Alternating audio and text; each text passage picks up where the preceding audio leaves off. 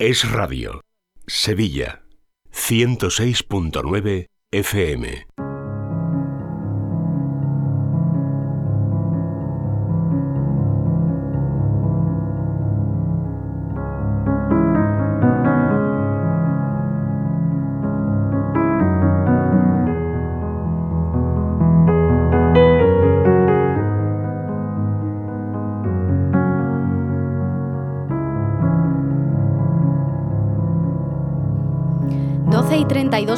Minutos, estamos en directo, es la mañana de Sevilla. Vamos ya con la sección de Vivir en Positivo, el espacio dedicado a hablar de psicología y de desarrollo personal. Para ello ya me acompaña en esta mesa de radio la psicóloga Paloma Carrasco. Hola Paloma, ¿qué tal? Buenas tardes. Buenas tardes Laura, buenas tardes a todos. Entramos en materia ya. Antes eh, te presento rápidamente para los oyentes. Paloma, ya lo saben, es psicóloga licenciada por la Complutense de Madrid y experta en terapia familiar sistémica. Ella cuenta con una amplia experiencia profesional y compagina su labor en consulta con la divulgación y con la formación de la psicología. Además es conferenciante, imparte charlas en centros de negocios, empresas, colegios, etcétera, etcétera. En la actualidad ella ejerce su profesión en el Hospital Quirón Salud Sagrado Corazón de Sevilla y además como novedad desde este curso también tiene nueva consulta, segunda consulta en Sevilla Capital, en la avenida San Francisco Javier, en la capital hispalense. Para pedir consulta con ella, para pedir cita con Paloma Carrasco, pueden hacerlo a través de un teléfono que también tiene WhatsApp, luego también le pueden escribir por WhatsApp. Es el 652 05 8452 652 058452. A ese teléfono móvil pueden llamar para pedir cita con Paloma o bien le escriben un, mensaje de WhatsApp y también pueden obtener de esa fórmula, a través de esa forma, pues eh, la cita correspondiente. Y como siempre les recuerdo que Paloma ofrece sesiones online y que toda la información y mucho más la pueden encontrar en la página web palomacarrasco.com. Bueno, Paloma, hechas las presentaciones, como siempre, vamos a hablar hoy sobre salud mental, aprovechando que es justo ayer, el 10 de octubre, se celebraba pues, el Día Mundial de la Salud Mental. Ayer se llenaban, ¿verdad? Las redes el telediario, hasta la reina, hablando de la salud mental, ¿verdad? Cierto. Em, es verdad que, que es un día en el que le damos mucha más visibilidad a todos los problemas relacionados con salud mental. Los profesionales de salud mental, eh, yo creo que en general hacemos un esfuerzo de comunicación. Ayer em, se hacía pública una noticia muy, muy chula para mí, ¿no? la novedad de una escuela de pacientes que hemos creado cuatro, tres psicólogos, compañeros y yo eh, para Quirón. Y, por cierto que ya, ya avisaré que, em, que se me había olvidado traer eso con datos concretos. Van a ser cuatro charlas que ofrecemos de manera gratuita, puede ir cualquiera. Eh, la primera la da la, psicóloga Raquel Calero, que va a ser sobre adolescencia, problemas de salud mental en la adolescencia, cosa que sabemos que, que ha aumentado muchísimo, que, que, bueno, que realmente es un problema de salud en general, un problema de la sociedad, o sea, tenemos que hacer algo, ¿no? O sea, realmente que la primera razón de muerte en, en adolescentes sea suicidio es una cosa ya eh, pues si no grave, gravísima, como para que hagamos algo, ¿no? En la segunda seré yo, si Dios quiere, creo recordar, en noviembre, pero bueno, ya os, contaré. Entonces, bueno, realmente... Esto es un foro, ¿no? Lo que habéis creado, Escuela de Pacientes. Sí, es que ha sido muy bonito, porque fíjate que no, no, no, esto no venía apuntado, ¿verdad? Esto si fuera yo. bueno, pues... Em, bueno, a raíz de nosotros en el Quirón en Sevilla, en, otros lugares sí tiene unidades de salud mental. Nosotros aquí en Sevilla no, de momento no, no tenemos, ojalá tengamos pronto. Eh, una unidad concreta que vaya coordinada, en la que estemos trabajando codo a codo psiquiatras y psicólogos con posibilidad de ingreso, pero ahora mismo no lo hay, como decía. Eh, entonces, los que trabajamos eh, pasamos consultas, hacemos algunas colaboraciones, cosas con el hospital. Yo, en mi caso, por ejemplo, trabajo en la unidad de obesidad también del hospital pero em, trabajamos, digamos, cada uno por su cuenta. Entonces, a raíz del evento aquel que hubo con el que vino Pedro García Aguado, mm. el evento que se hizo para jóvenes, eh, un evento muy grande con muchísimos asistentes, eh, pudimos conocernos mucho mejor y la verdad es que entre cuatro de nosotros ha surgido esa sinergia tan bonita, tan, eh, en la que te das cuenta que, pues, que trabajamos de una manera parecida, que, mm, que podíamos colaborar. Y, mm, y, bueno, Raquel Calero, que todavía es más inquieta que yo, eh, a ver si un día la traigo, aunque sea para anunciar esa charla suya de adolescencia, em, pues se le ocurrió esta idea de, porque yo ya daba charlas, o sea, a veces hago talleres en Quirón em, y, lo seguiré haciendo de, autoestima, de inteligencia emocional, pero esto es una manera de hacer ese espacio, ese encuentro en el que, en el que estemos, entre comillas, pero regalando algo ¿no? a esta sociedad eh, y aportando nosotros también de nuestra parte para que se produzca ese feedback necesario, ¿no? el mm. que, en el que tanto pacientes como, como familiares puedan preguntar y, aprender mucho ¿no? sobre, sobre salud mental. Bueno, pues eh, yo te emplazo a que cuando haya esas conferencias, esas charlas, nos lo cuentes aquí en el programa para estar bueno, eh, buenamente informados sí, sí, sí, sí. de forma previa para que podamos asistir quien, quien así lo quiera. Em, bueno, hablábamos de la salud mental. Mm, quiero preguntarte, ¿crees que es suficiente todo lo que se está moviendo en estos últimos años, sobre todo a raíz de la pandemia? Todo ese mm, ponerle luz y, hacer visible a la salud mental, ¿es suficiente o no?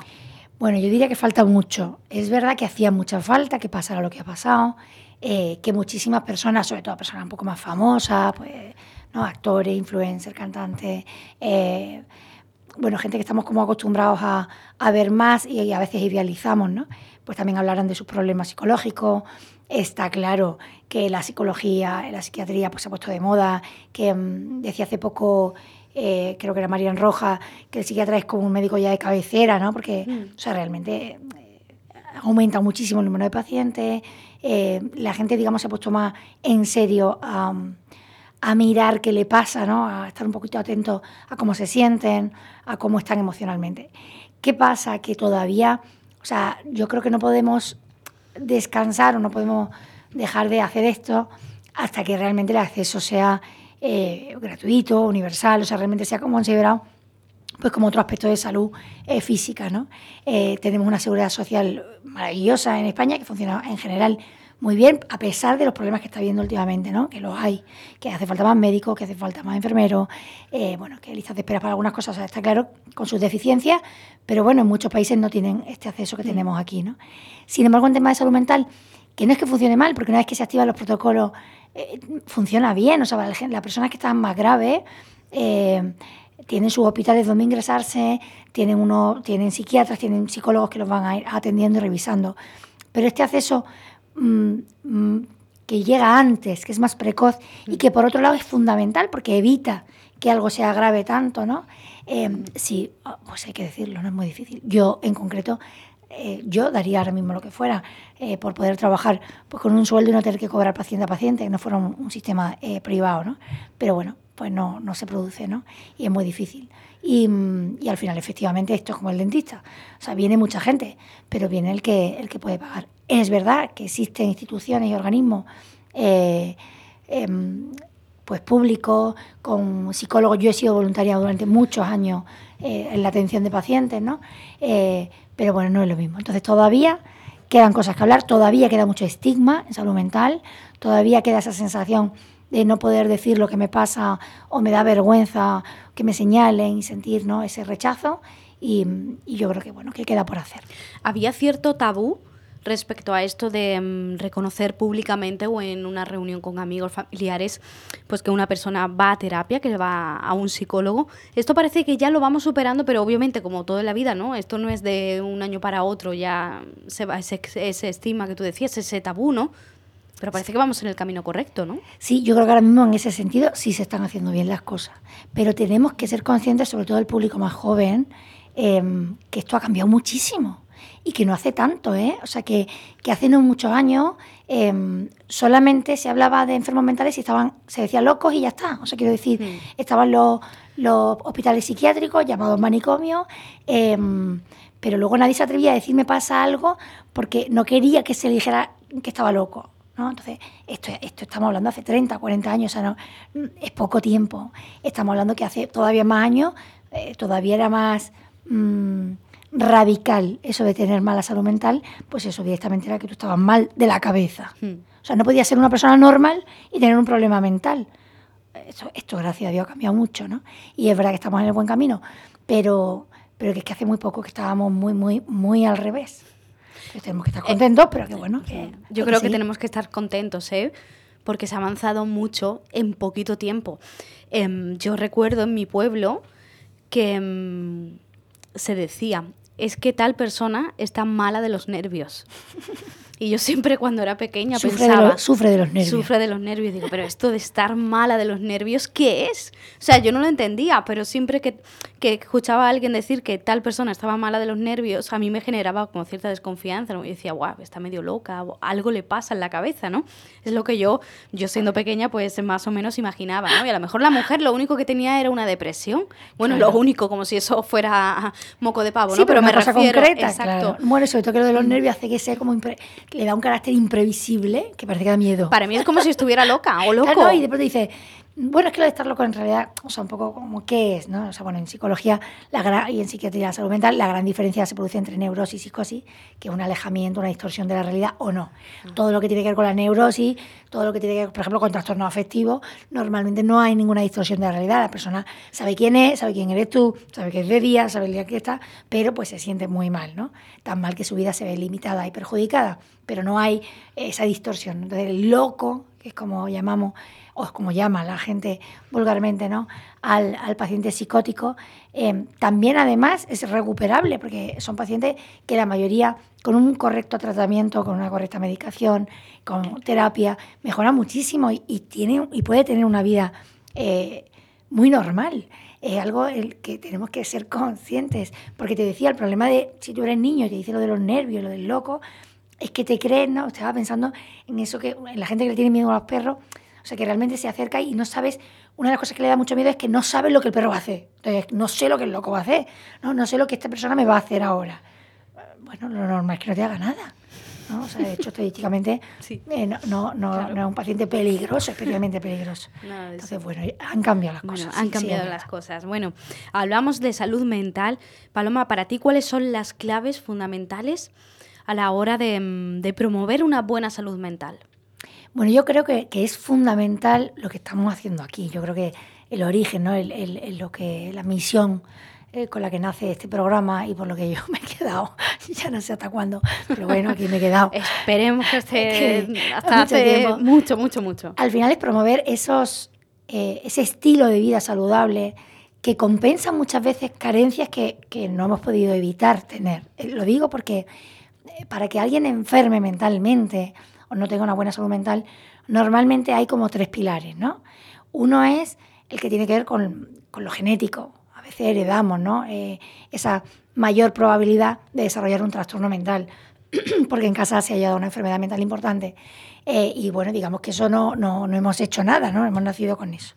Luego está eh, algo fundamental que es los primeros años de vida, ¿no? La crianza, el apego, eh, el estilo en el educativo que han tenido tus padres contigo, el tipo de familia que has sido, eh, la primera parte de educadores, porque no solo son los padres, sino los primeros adultos de referencia, los profesores, el colegio, lo que te haya pasado en la infancia. Pero luego, donde ponemos más foco aquí, es en todo lo que sí es susceptible de mejora y cambio, que es todo lo que te rodea a día de hoy, todo lo que tú haces, todo lo que tú puedes hacer, cambiar, em, modificar. em, y podemos modificar muchas cosas, ¿no? El ser humano es, eh, una perso- o sea, es un ser que puede cambiar y podemos cambiar la mirada que ponemos hacia afuera, la mirada que ponemos hacia adentro, nuestro estilo de vida y nuestros hábitos. O sea, los hábitos saludables son importantes y pueden modificar nuestra, nuestra salud mental, nuestra, nuestro bienestar emocional. Entonces tenemos que ser conscientes de que hay muchísimas cosas que sí podemos hacer por vivir mejor. Eh, sobre todo las más fáciles, en revisar qué tipo de vida estamos llevando. O sea, yo pondría mucho el foco ahí. Eh, y ahí, mm, bueno, pues quizás habría que dividir, ¿no? Entre lo que estamos haciendo con nuestra vida, eh, el tipo de trabajo que tenemos, ¿no? Si nos gusta, si no nos gusta, si estamos contentos, estamos satisfechos. Em, luego todo lo que tiene que ver con alimentación, sueño, deporte, la actividad física, Laura, tantas veces, ¿no? Cada vez más demostrado cómo puede modificar nuestro cerebro, cómo es un antidepresivo el deporte, ¿no? Em, y luego, por supuesto, eh, esa parte un poco más interior todavía de autoestima, de un buen conocimiento de uno mismo, de saber qué me hace bien, qué no me hace bien, eh, de, de esforzarme en disfrutar, en seguir teniendo minutos al día en los que me doy cuenta de que estoy vivo, en vivirlo con agradecimiento, ¿no? O sea, todo eso es fundamental. Y, y luego otro pilar muy importante, el social, los demás. ¿no? Hasta qué punto estoy teniendo relaciones que me enriquecen, que me suman, que me hacen un bien, eh, hasta qué punto tengo que modificar algunas relaciones que no, que no me llevan a nada, o estoy no soportando situaciones que realmente me están machacando.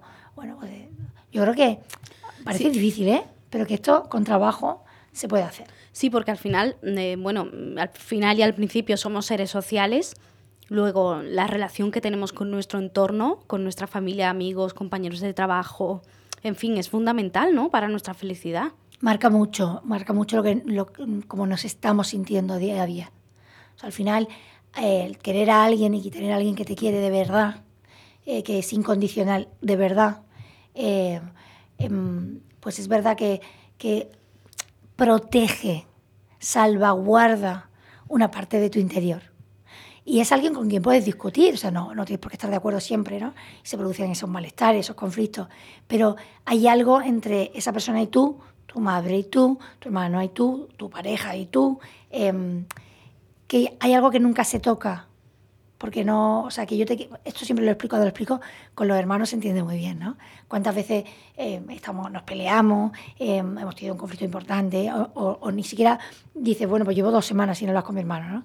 Eh, pero en esas dos semanas que no has hablado, o aquel día que te peleaste, no te, no te fuiste a casa pensando, pues ya no lo quiero, pues ya no me quiere, pues esto se va a ir a la mierda y ya no, no quiero nada más, y esto, ¿no? No, no, mm. hay algo que no se toca, o sea, el amor, de, o sea, nosotros nos queremos aunque ahora mismo no estemos viendo. Entonces, digamos, no estás todo el tiempo poniendo en duda cómo eres, quién eres, cómo él te ve, cómo no te ve.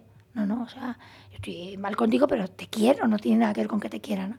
Claro, la mayoría de relaciones más superfluas que tenemos, mm. que por otro lado son muy importantes porque son muy diarias, eh, sí, sí, que, sí que en el momento que surge el conflicto ya parece que estoy eh, poniendo mi autoestima ahí, ¿no?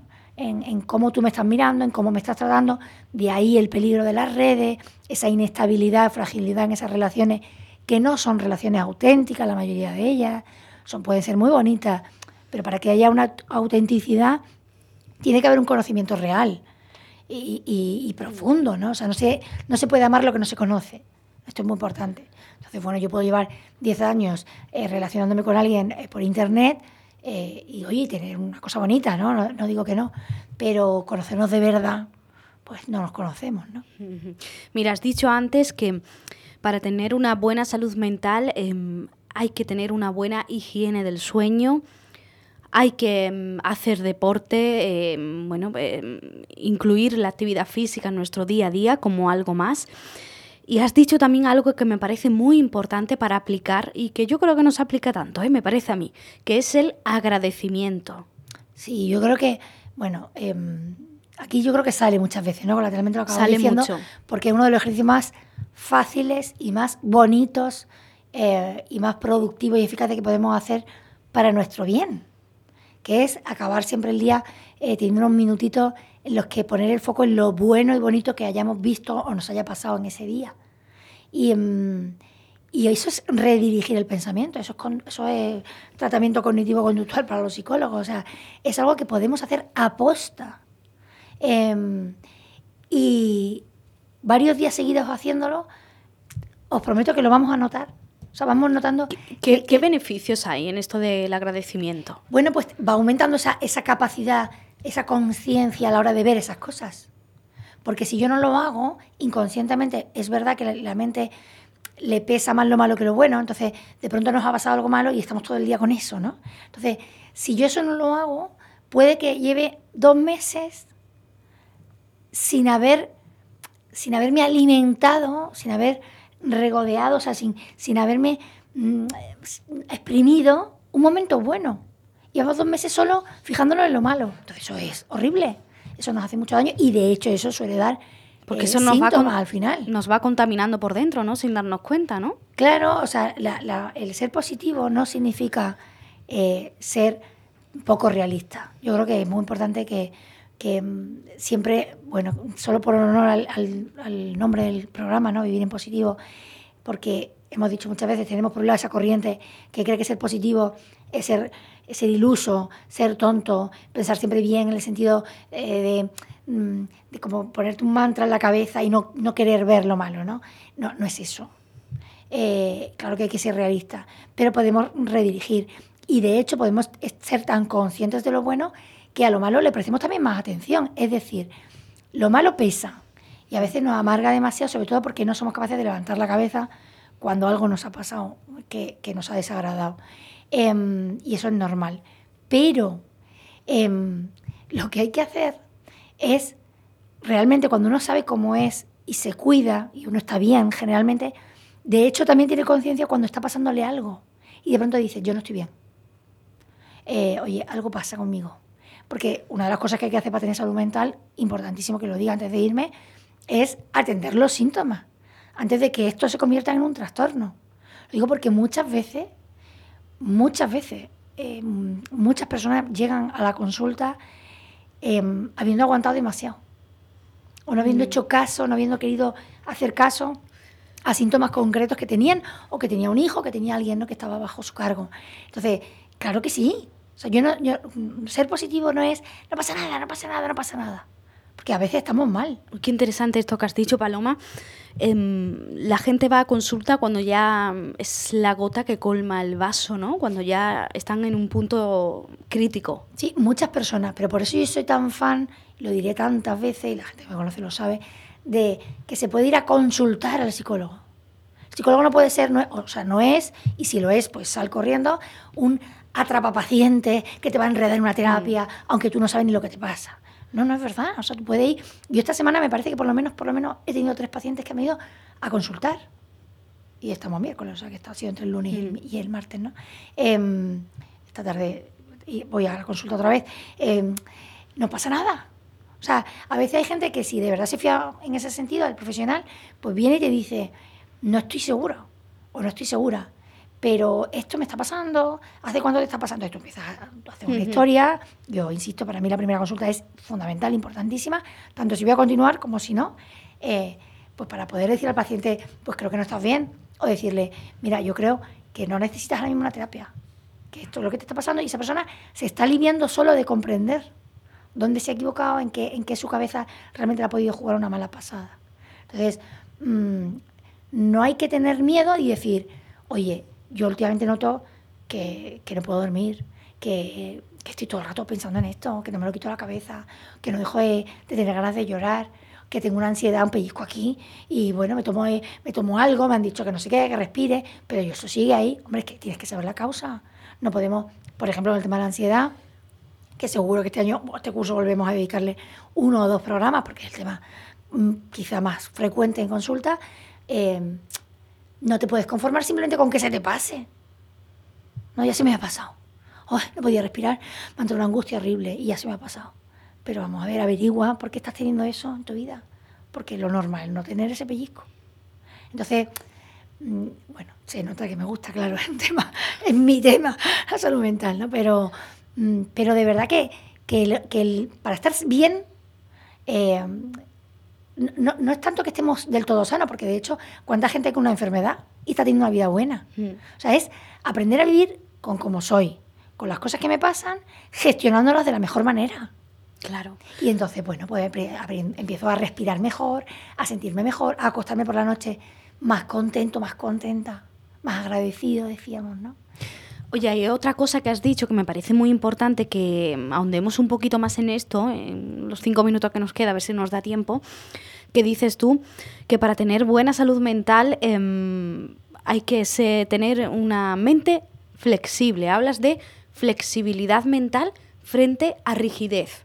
Esto Sí, esto es para mí el, talón de Aquiles. O sea, es muy importante. Mm. Em, eh, tenemos que tenerlo fuerte porque si no va a estar ahí la debilidad. Mm, es como lo primero a nivel de cómo pensamos.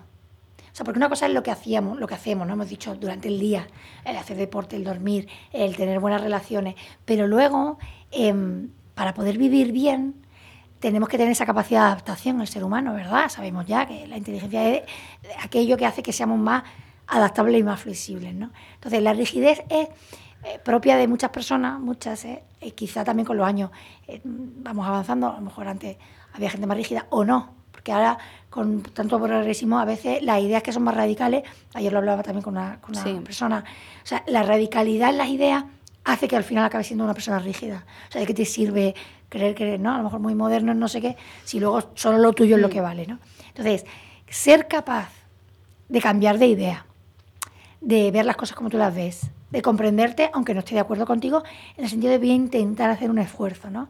Eh, voy a ser capaz, el ejemplo que siempre pongo, de cambiar la manera o el camino en el que voy todos los días al trabajo. No, yo es que tiene que ser así. Yo es que para ver la tele tengo que sentarme aquí. Yo es que para dormir tengo que eh, tener la temperatura perfecta en el cuarto. No puede entrar un rayo de luz. No puede haber ruido.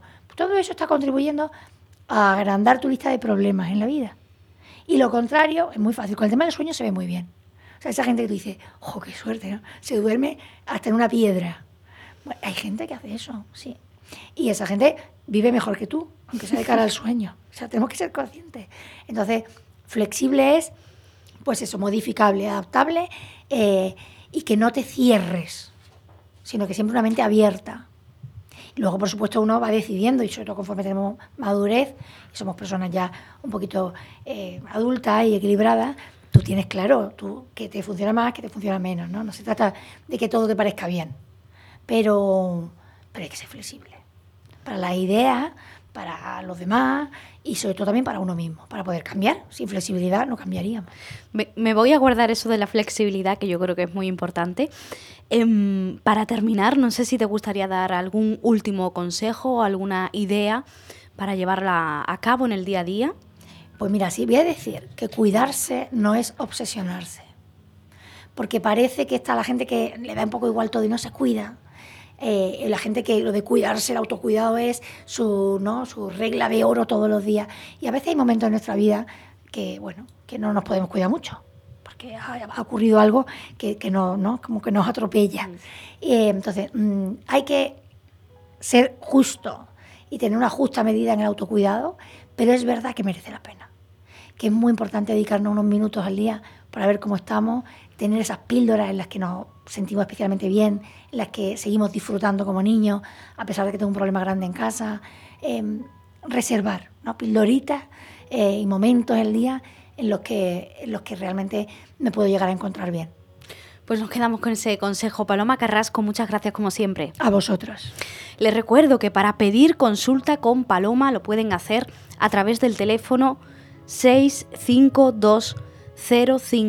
652 058452 652 058452 Es un teléfono que tiene WhatsApp, luego también pueden escribir un mensaje para pedir cita de esta forma si les resulta más cómodo. Y también pues eh, como siempre toda la información en la página web palomacarrasco.com.